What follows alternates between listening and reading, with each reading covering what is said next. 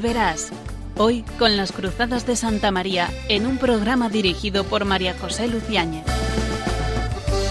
Aunque sean muchas las preguntas y si te surgen tantas dudas, decir verdad lo que te canto.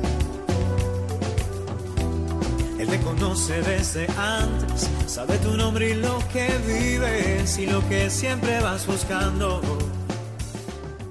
Muy buenas tardes, queridos oyentes de Radio María. Les saluda María José Luciáñez en este programa del 14 de junio del año 2023. Nos encontramos en, el corazón del año civil, nos encontramos en, casi en la víspera del del 15 de junio, por lo tanto el corazón del mes del corazón, que además, eh, y quizás lo más importante, es el mes del corazón de Jesús. Vamos a centrar nuestro programa precisamente en el corazón, el corazón de Jesús, el corazón del hombre. Y creo que resulta muy interesante, por lo tanto, eh, estén atentos a esta conjunción de amor humano y amor divino, de corazón humano y corazón divino. El Papa Francisco, para la Jornada Mundial de las Comunicaciones Sociales, que se, celebra, se celebró el 21 de mayo, fiesta de la Ascensión del Señor, pues tomó como lema de esta Jornada Mundial de las Comunicaciones Sociales hablar con el corazón, en la verdad y en el amor. Es un texto muy bonito, este mensaje, y ya tendremos oportunidad de comentar algo acerca de, del mismo. Pero quería en, en estas eh, pequeñas pautas ¿no? para el programa de hoy comentar algunas palabras que particularmente me ayudaron de un librito escrito por o editado por los hermanos Granados que se titula El corazón, urdimbre y trama un librito que ayuda mucho a entender lo que es el corazón. Comienza con una frase de San Agustín que decía, ¿qué abismo es el hombre? De quien tú, Señor, conoces todos los, todo hasta el número de los cabellos. Y decía San Agustín, sin embargo, es más fácil contar los cabellos de la cabeza que los afectos y movimientos del corazón.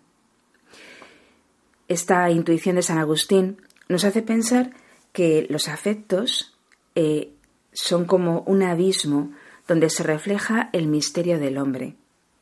Y sin embargo da la impresión de que nos encontramos en una época en la que la palabra corazón está reducida. En la modernidad se despreció el ámbito del corazón y se utilizó una palabra que predomina actualmente que es la palabra emoción. Sustituye la palabra emoción a la riqueza de la vida afectiva. Y así lo que, lo que hemos conseguido es hacer caer todos los matices del corazón en la uniformidad de un solo término.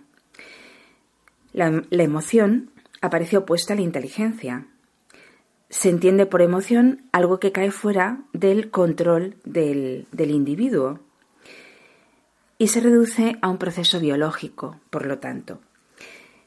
De esta manera se ha perdido todo lo que significa el corazón.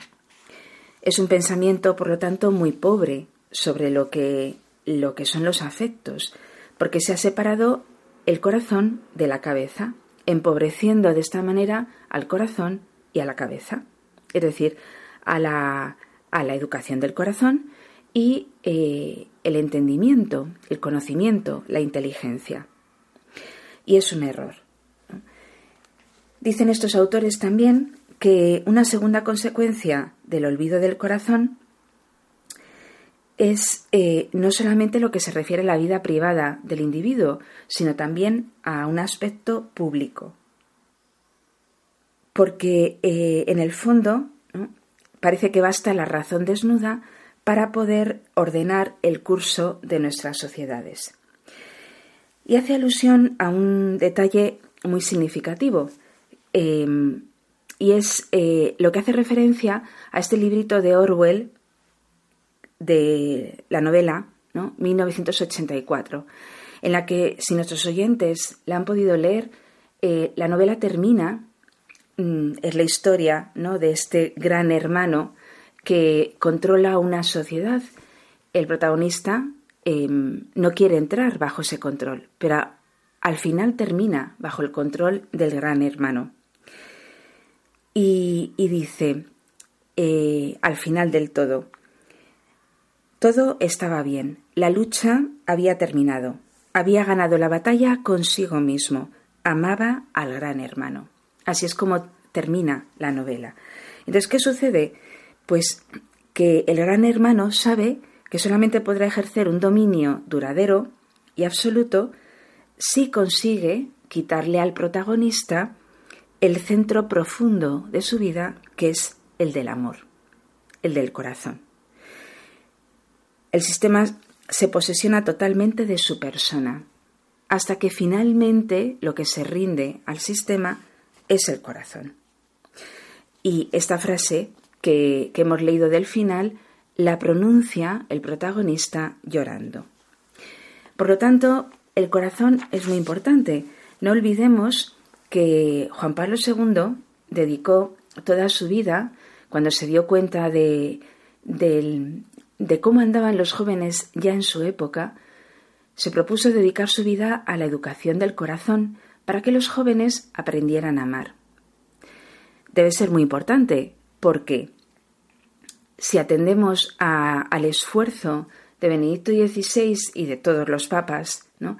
Eh, por hacer hincapié en ese tema, recordamos que la primera encíclica de Benedicto XVI, Deus Caritas Es, habla del corazón de Dios, habla de los ojos del corazón y de ver con los ojos del corazón, habla de la formación del corazón, pero es que en su segunda encíclica habla del tiempo del corazón. Tal insistencia eh, del Papa entra en su proyecto de poner el amor en el centro de la comprensión de lo humano, como punto desde donde se logra una visión unitaria de la existencia de la persona.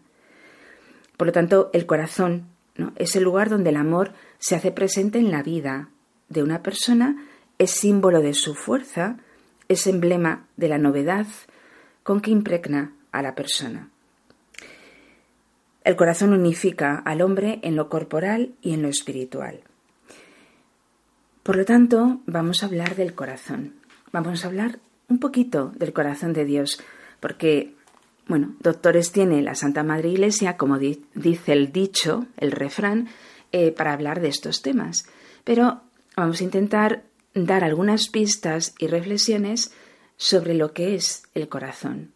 Estamos en el corazón del año, estamos en el mes del corazón de Jesús. ¿Qué importancia tiene el corazón de Jesús? La devoción al corazón de Jesús tiene una notable importancia. Todos los papas, e incluso han escrito sobre él, eh, han mm, hablado sobre la importancia de esta devoción. Por lo tanto, queridos oyentes, no se alejen, porque en unos eh, breves instantes volvemos, seguimos eh, con nuestro programa sobre el corazón.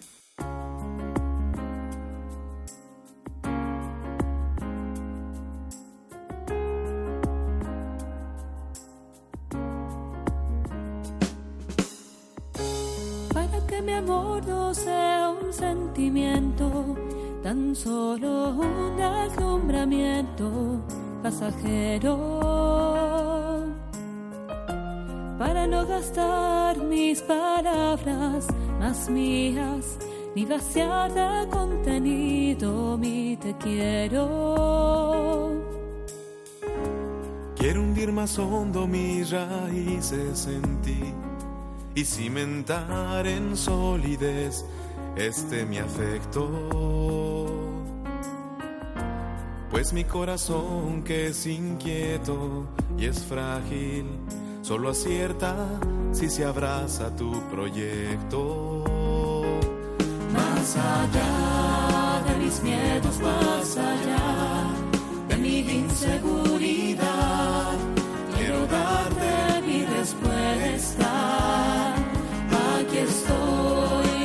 respuesta. Aquí estoy para tu que mi amor sea decirte sí hasta el final.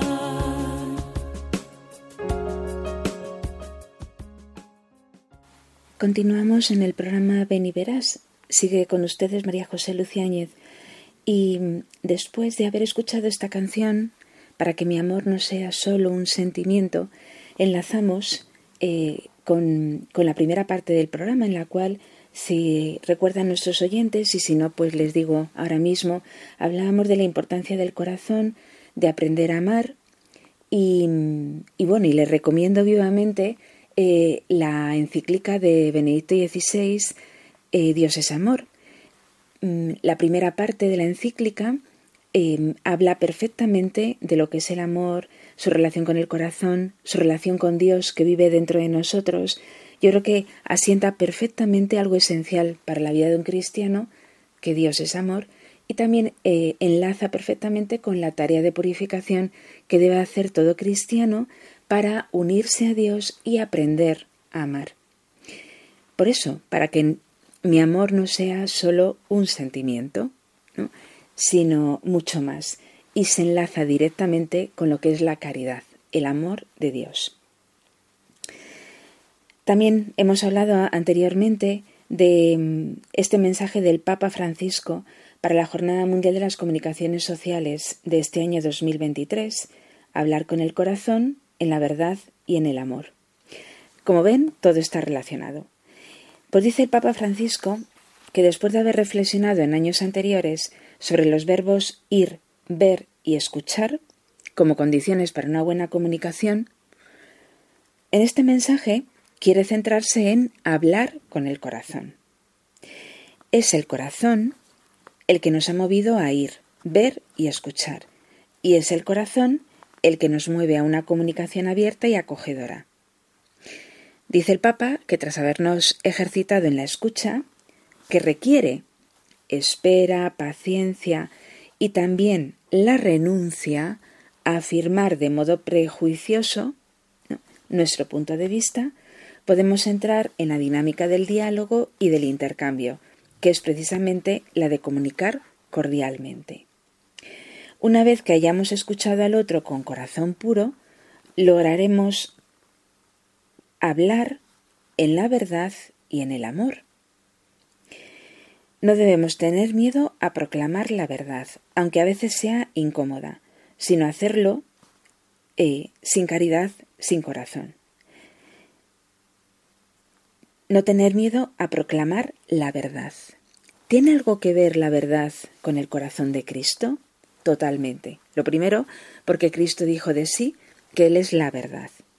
Pero hay una, una letanía del corazón de Jesús. Eh, corazón de Jesús, único Maestro veraz. Vamos a escuchar y vamos a comenzar eh, de alguna manera esta segunda parte del programa con una oración que nos va a eh, rezar eh, Marta Carroza, una oración al corazón de Jesús, precisamente pensando sobre este único Maestro veraz. Buenas tardes a todos, queridos oyentes de Radio María. Ya me conocen de otras veces, soy Marta Carroza, estudiante de doctorado en la Universidad Autónoma de Madrid, y quiero leerles una oración compuesta por un sacerdote jesuita que les ofrezco como meditación. Dice así, Corazón de Jesús, único Maestro veraz. Tú nos exhortas a guardarnos de los falsos profetas que vienen a nosotros con piel de oveja. Nuestra vida es continua disyuntiva de dos banderas. Tú nos previenes para no creer ligeramente a todo espíritu, porque Satanás, transformado en ángel de luz, quiere llevarnos al error y corromper nuestros nobles pensamientos. Unge nuestros ojos con tu prudencia. No nos dejes ofuscar por los que difuminan la singularidad divina de tus heroísmos. Danos tu sentir contra esta prudencia calculadora y engañosa. Haz que estemos siempre en tu verdad, que es vivir en ti, nuestra heredad. Concédenos también realizar la difícil síntesis de dos extremos aparentemente contradictorios, naturaleza y gracia, temor y amor. paloma y serpiente, acción y contemplación, iniciativa y obediencia, perennidad y actualidad. Danos para conseguirlo discernimiento de los engaños del mal caudillo y ayuda para guardarnos de ellos. Danos conocimiento de la vida verdadera que tú, Rey eterno y Señor universal, nos muestras, y gracia para imitarte. Corazón de Jesús, luz del mundo, en ti confío. Qué bonita. Unge nuestros ojos con tu prudencia, la prudencia de Cristo. Danos tu sentir contra esta prudencia calculadora y engañosa. Claro, unge nuestros ojos con tu prudencia, danos tu sentir.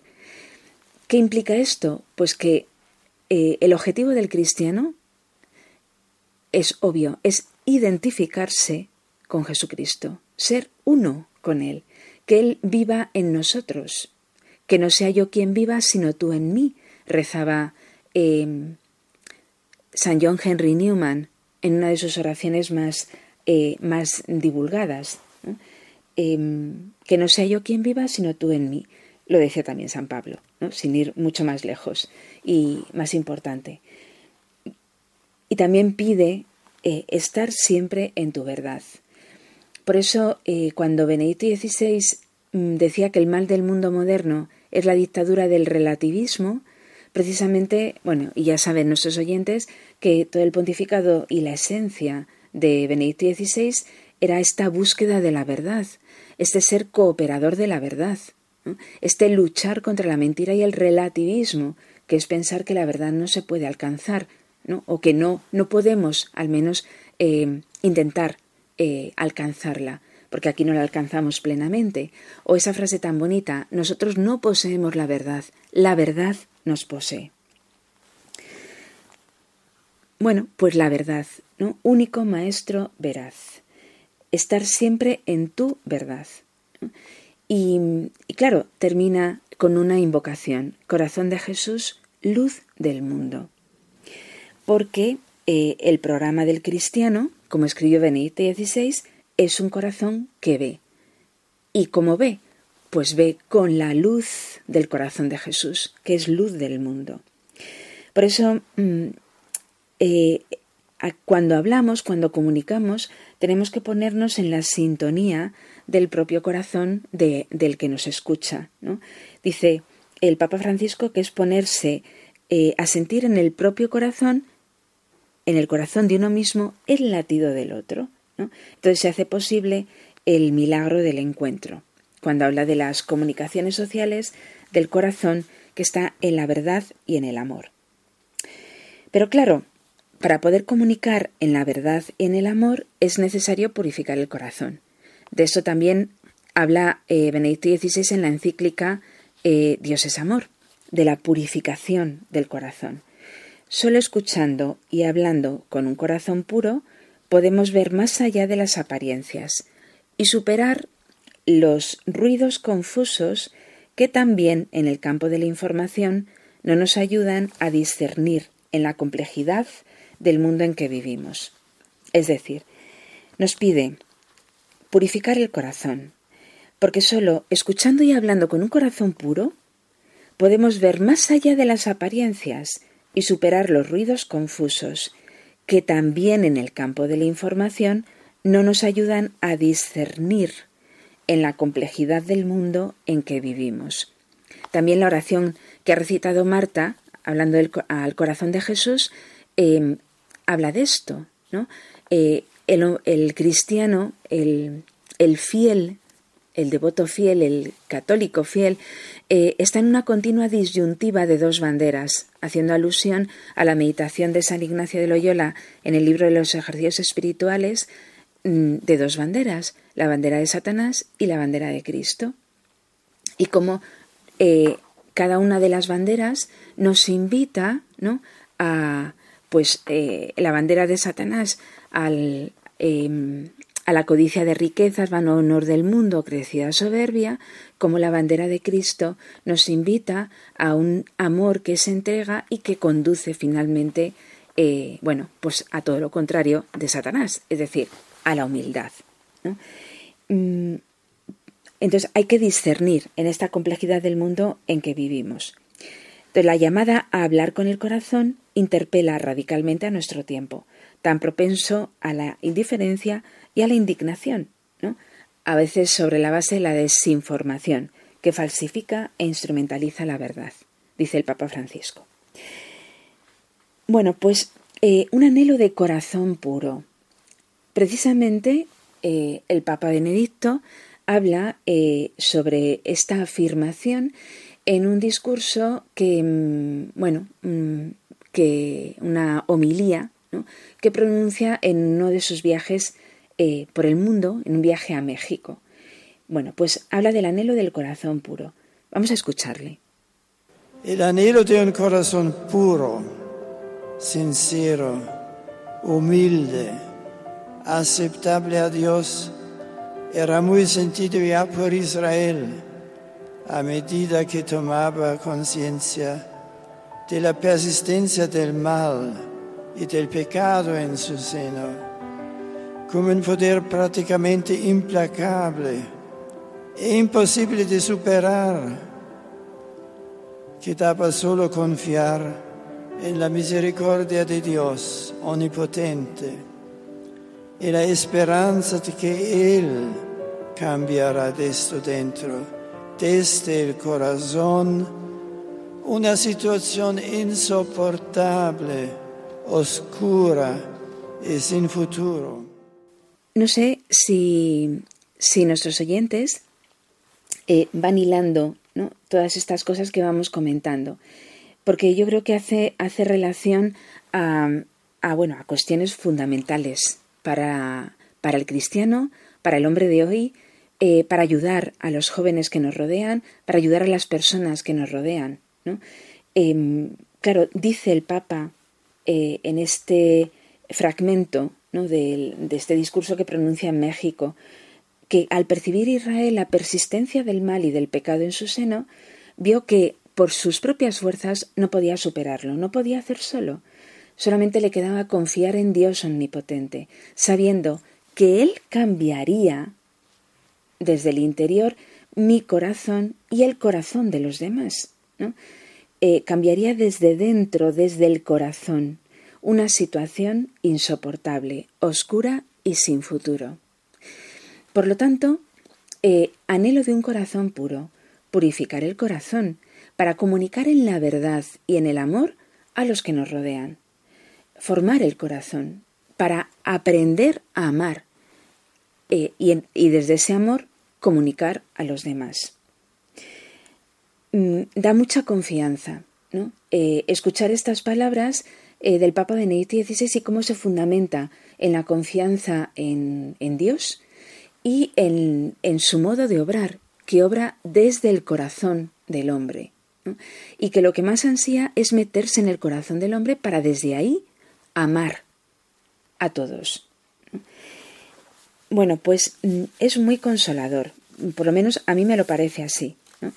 Eh, siguiendo con el texto del, del Papa Francisco, tiene un epígrafe que es muy significativo.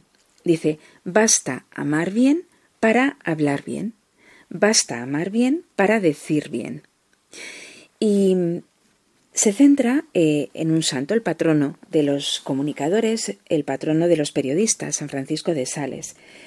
Eh, bueno, que tiene eh, palabras muy luminosas sobre hablar con el corazón.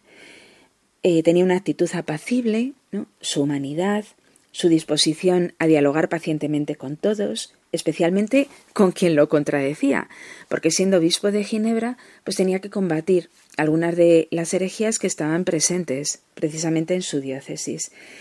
Mm, este modo de actuar, este modo de hablar, este modo de amar, lo convirtieron en un testigo extraordinario del amor misericordioso de Dios. De él se podía decir, dice el Papa Francisco, que las palabras dulces multiplican los amigos, y un lenguaje amable eh, favorece las buenas relaciones. Y como decía San, eh, Ignacio de Loyola en el libro de los ejercicios, em, hacer eh, reflexión sobre mí mismo para sacar algún provecho. ¿no? Si San Francisco de Sales hizo esto, yo también lo puedo hacer.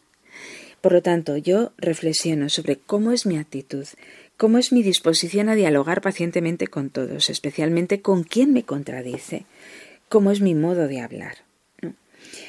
Em, una de las afirmaciones más célebres de San Francisco de Sales, el corazón habla al corazón, ha inspirado a numerosos fieles, entre ellos a San John Henry Newman, que lo eligió como lema.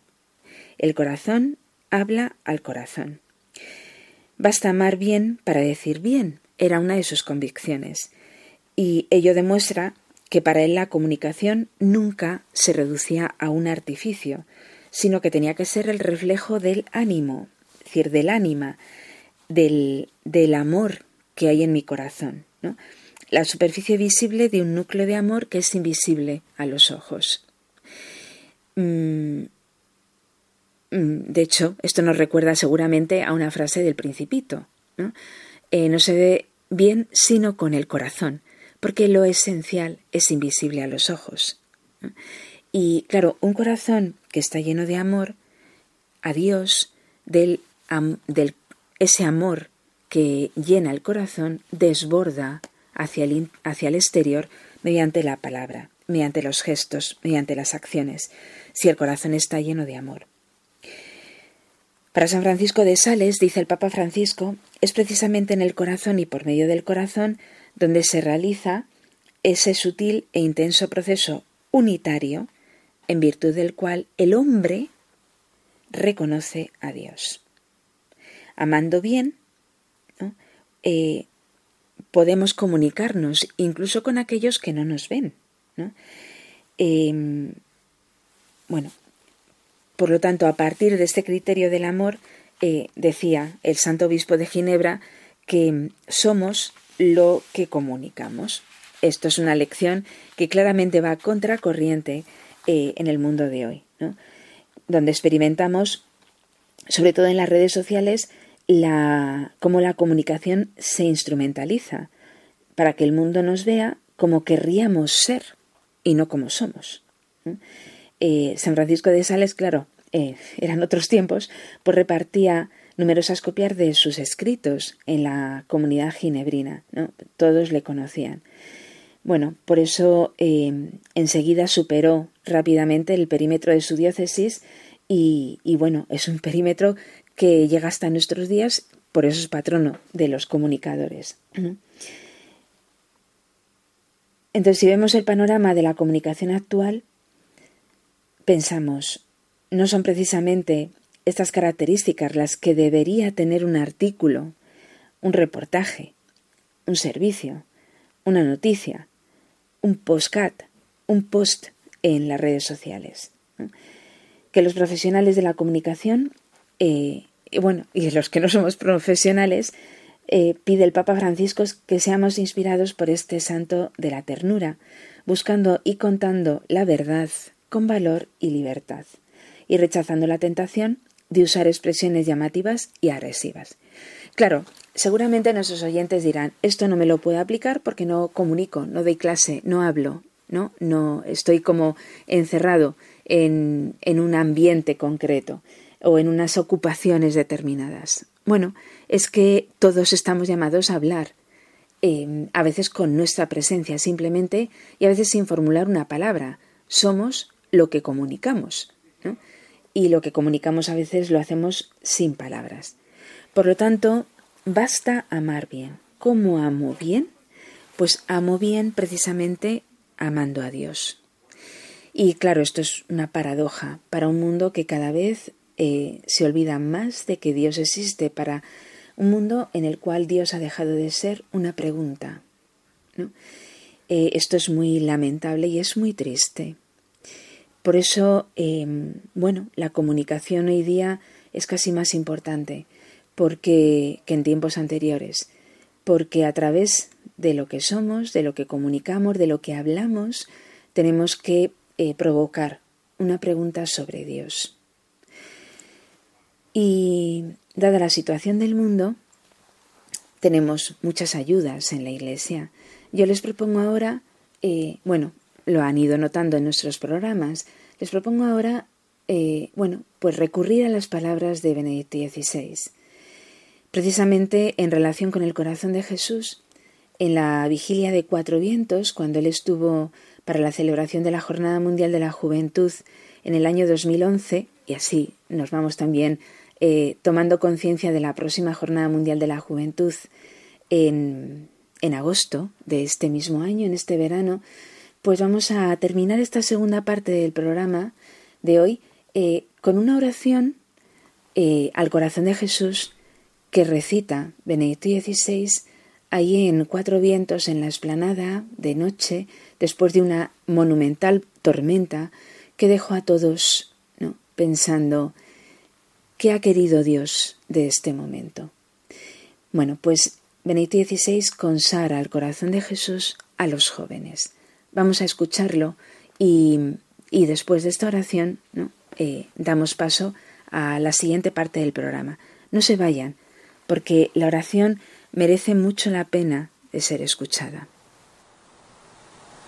Señor Jesucristo, hermano, amigo y redentor del hombre, mira con amor a los jóvenes aquí reunidos y abre para ellos la fuente eterna de tu misericordia, que emana de tu corazón abierto en la cruz. Dóciles a tu llamada, han venido para estar contigo y adorarte. Con ardiente plegaria los consagra tu corazón para que arraigados y edificados en ti sean siempre tuyos en la vida y en la muerte, que jamás se aparten de ti. Otórgales un corazón semejante al tuyo, manso y humilde, para que escuchen siempre tu voz y tus mandatos, cumplan tu voluntad y sean en medio del mundo alabanza de tu gloria, de modo que los hombres, contemplando sus obras, den gloria al Padre con quien vives, feliz para siempre, en la unidad del Espíritu Santo, por los siglos de los siglos.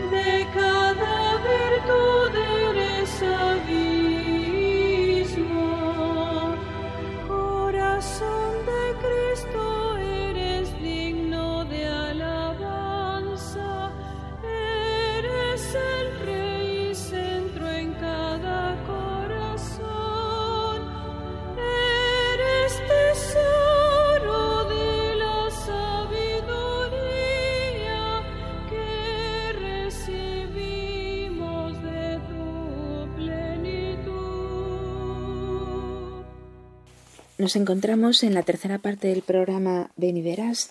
Sigue con ustedes María José Luciáñez en este programa dedicado especialmente a, a, recorrer algún aspecto del corazón, dado que estamos en el mes del corazón de Jesús. Y dado también que el mensaje del Papa para la Jornada Mundial de las Comunicaciones Sociales, que se celebró el pasado día de la Ascensión, se titulaba precisamente el mensaje que el Papa escribió hablar con el corazón, en la verdad y en el amor. La palabra corazón ¿no? es la que circunda todos los elementos de este programa de hoy y daría para mucho más ¿no? que simplemente un programa. Invito a los que nos escuchan a escribir a la dirección de correo beniveras2 arroba radiomaria.es consultando lo que deseen acerca del tema de la vocación, del discernimiento o de los temas del, que se van sucediendo en los programas. Y escuchábamos, eh, justo antes de esta bellísima canción dedicada al corazón de Jesús, mm, las palabras de consagración del Papa Benedicto a los jóvenes, de consagración al corazón de Jesús de todos los jóvenes, y pedía al corazón de Jesús que que el corazón de todos los jóvenes, de todos los hombres, estuvieran fuertemente arraigados y cimentados en Él, que jamás se aparten de ti. Otorgales un corazón semejante al tuyo, manso y humilde, para que escuchen siempre tu voz y cumplan tus mandatos. Es claro, eh, por todo lo que vamos eh, mencionando a lo largo del programa, que es necesario un corazón puro, que del corazón mm, brota el amor y que se caldea claramente eh, con el amor de Dios.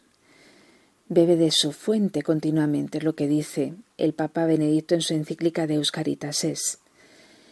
Y es del corazón de donde brotan las acciones. Por lo tanto, está todo unido. Antes decíamos, lo que somos eh, es lo que comunicamos. Lo que somos es lo que se traduce al exterior. Por eso lo importante es lo que somos. Lo importante es quién vive dentro de mí.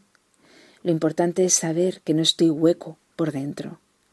Hay alguien que vive dentro de mí. Mm, y ese alguien con mayúsculas es el que da fuerza a este corazón.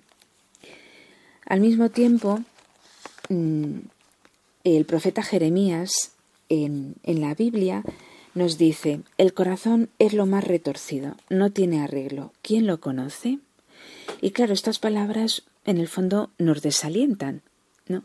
Aunque yo ya les decía anteriormente que las palabras del Papa Benedicto me infundían una gran confianza, porque es Dios viviendo en nuestro corazón el que actúa y el que obra eh, a nuestro alrededor y dentro de nosotros, porque Dios trabaja en, también en nosotros y por nosotros y a través de nosotros. Entonces, estas palabras de Jeremías nos producen un gran desaliento porque da la impresión de que la realidad del corazón, del corazón humano, está envuelto en un gran misterio y que la dificultad para conocerlo es evidente. Ante ello, eh, surge la tentación de un emotivismo privado de racionalidad y este peligro se levanta eh, con fuerza en nuestros días.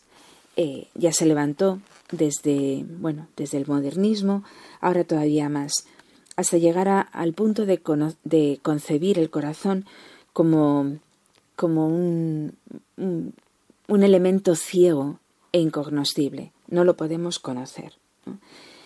Y, y, es un problema, eh, un problema serio.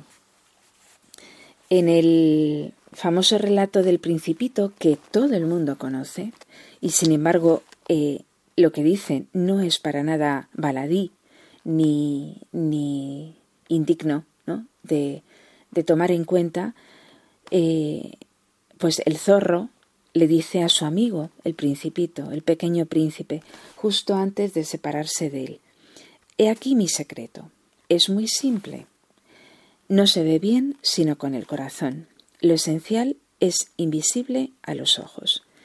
Y el principito se, a modo de estribillo, va repitiendo esta máxima para grabarla mejor en su memoria. No se ve bien sino con el corazón. Lo esencial es invisible a los ojos. El zorro claramente encarna la sabiduría, ese sabor que está, eh, bueno, cargado de veteranía y de experiencia. Ahora, mm, ¿Cuál es el significado real de esta expresión del zorro? ¿Por qué considera que esa máxima es, un secreto personal? ¿Y en qué consiste esta visión del corazón que supera a la visión de los ojos? ¿no? no se ve bien sino con el corazón, es decir, que se ve con el corazón mucho mejor que con los ojos. Pues claramente no es ninguna tontería.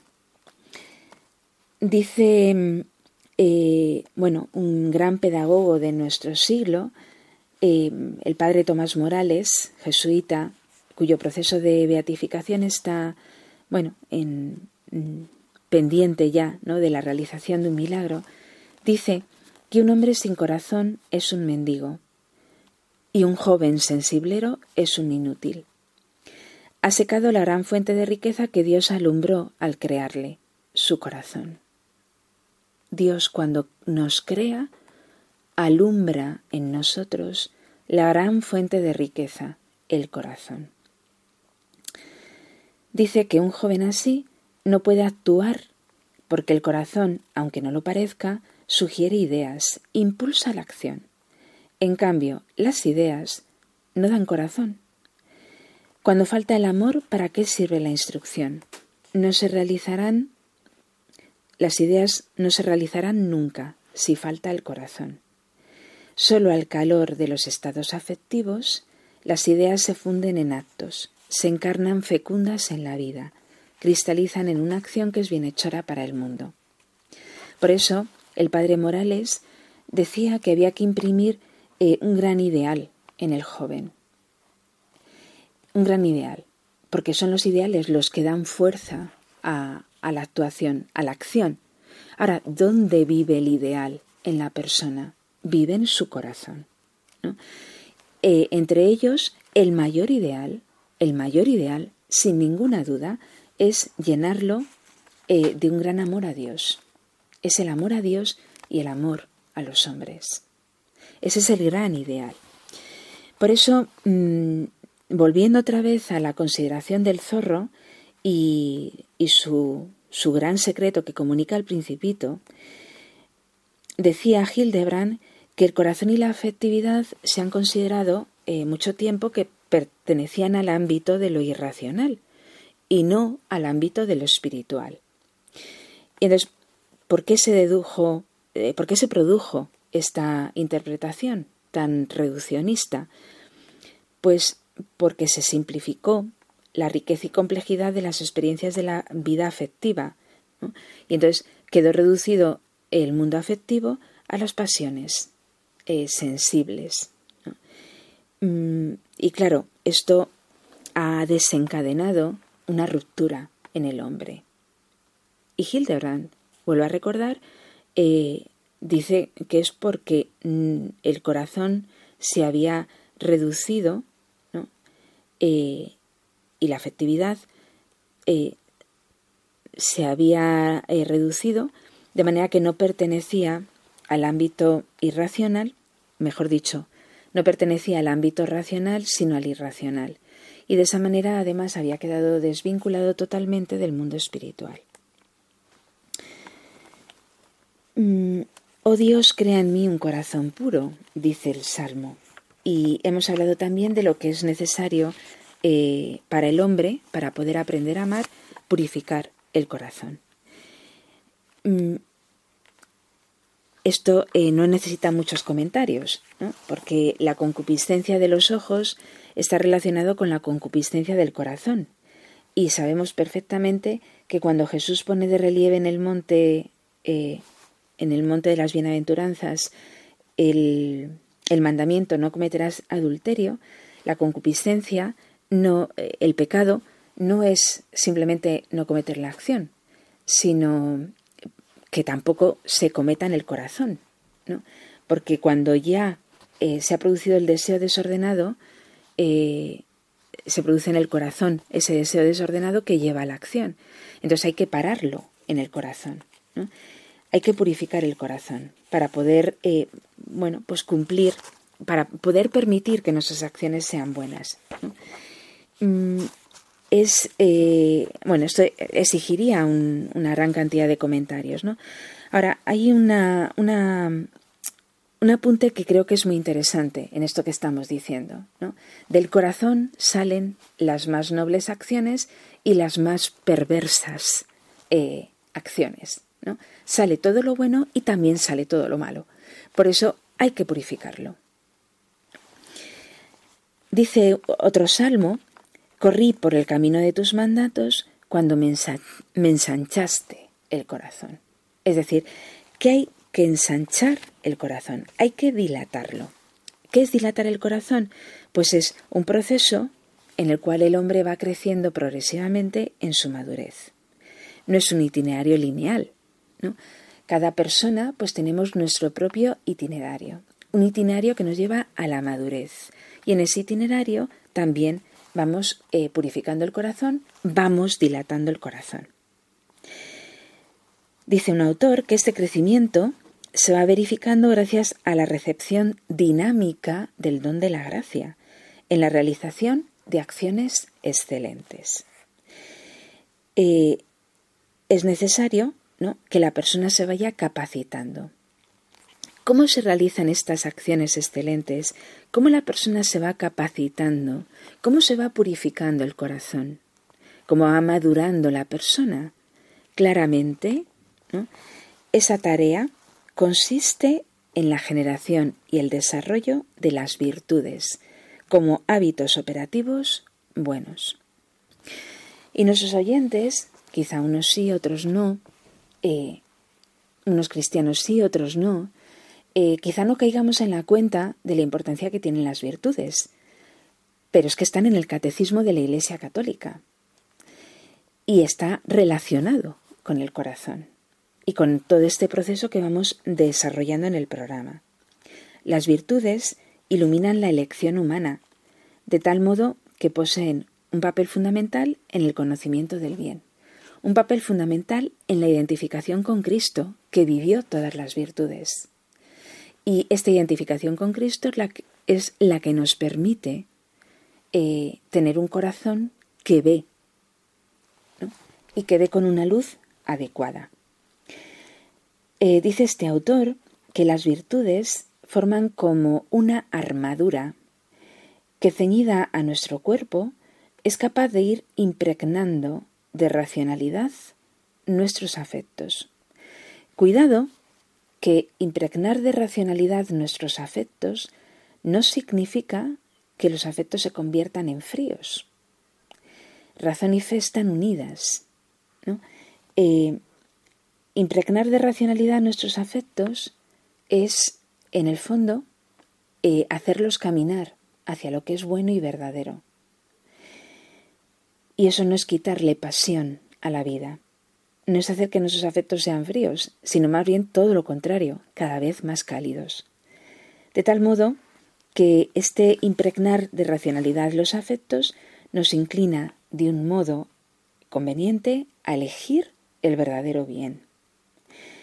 Eso es fundamental, queridos oyentes, es esencial.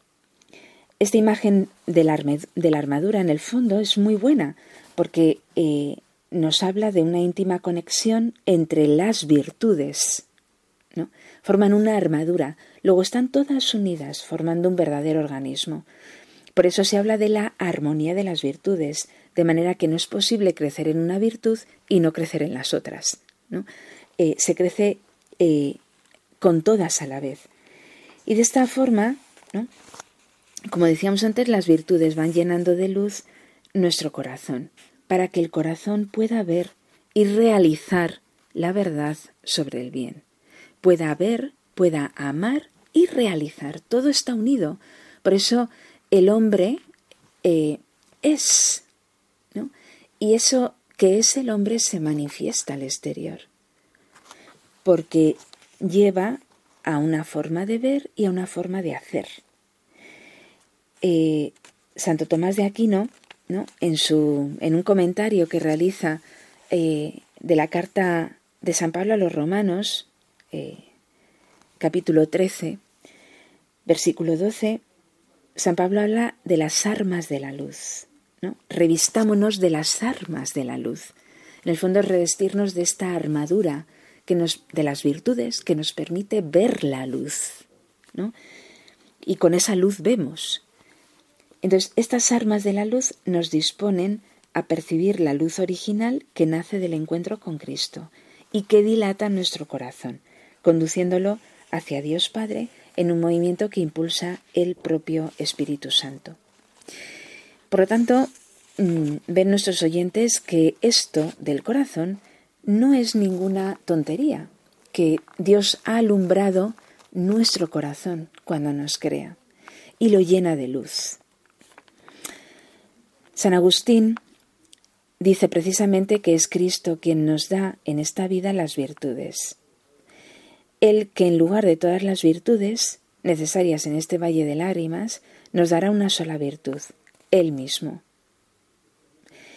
Pero claro, hay que tener cuidado que con esta eh, concentración cristocéntrica, ¿no? que, haciendo que la virtud por excelencia sea Dios mismo, sea Cristo mismo, San Agustín no, no dice que haya que vaciar de densidad humana las virtudes, sino que lo que dice es que hay que anclarlas en su fundamento, ¿no? que está dado por Cristo mismo, que ha vivido como hombre y que posee todas las virtudes. Es decir, las virtudes son la mediación por la cual Cristo toma forma en nosotros. Por eso son tan importantes las virtudes. ¿Qué es imitar a Cristo? Imitar sus virtudes. ¿Qué es imitar a la Virgen? Imitar sus virtudes. ¿Qué es amarla? ¿No? Eh, hemos terminado ya el mes de mayo, pero es que se acerca la fiesta del corazón de Jesús y la fiesta del corazón inmaculado de María. ¿Qué es? ¿Qué son estas fiestas? Pues estas fiestas son precisamente esto, que Cristo mismo, sobre todo en su corazón, un corazón humano y divino, eh, posee todas las virtudes. Yo me anclo al corazón de Jesús para que me dé fuerza para vivir las virtudes en mí mismo y para que me dé a Él mismo, que es la virtud. ¿Qué es la devoción al corazón inmaculado de María?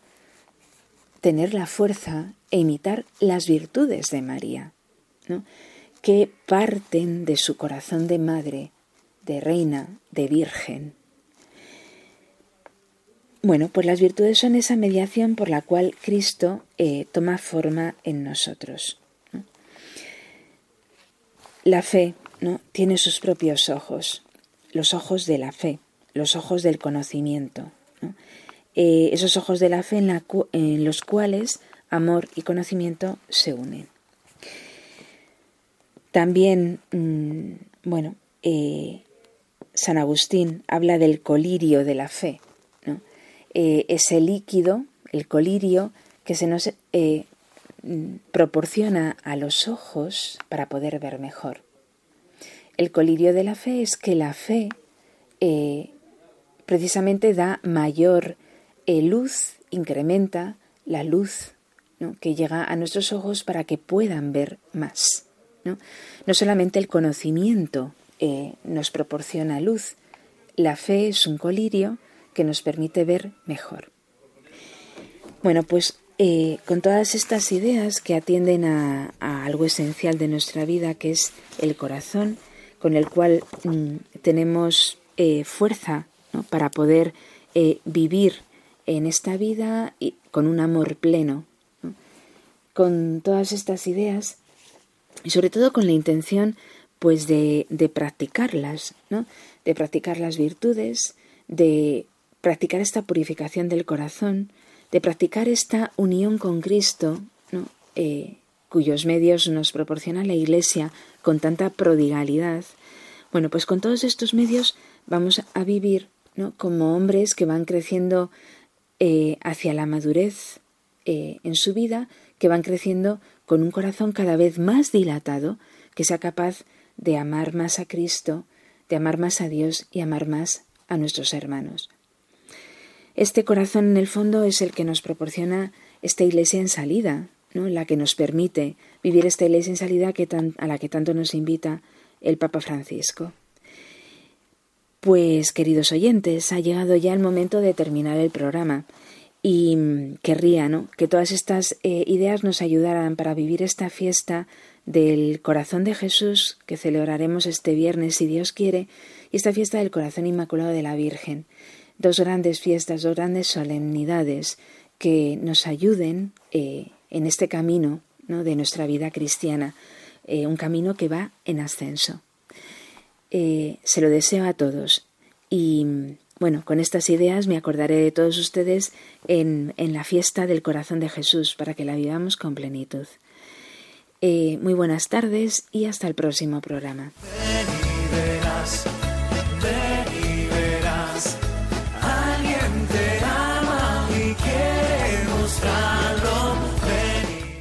Y verás Hoy con las Cruzadas de Santa María en un programa dirigido por María José Luciáñez.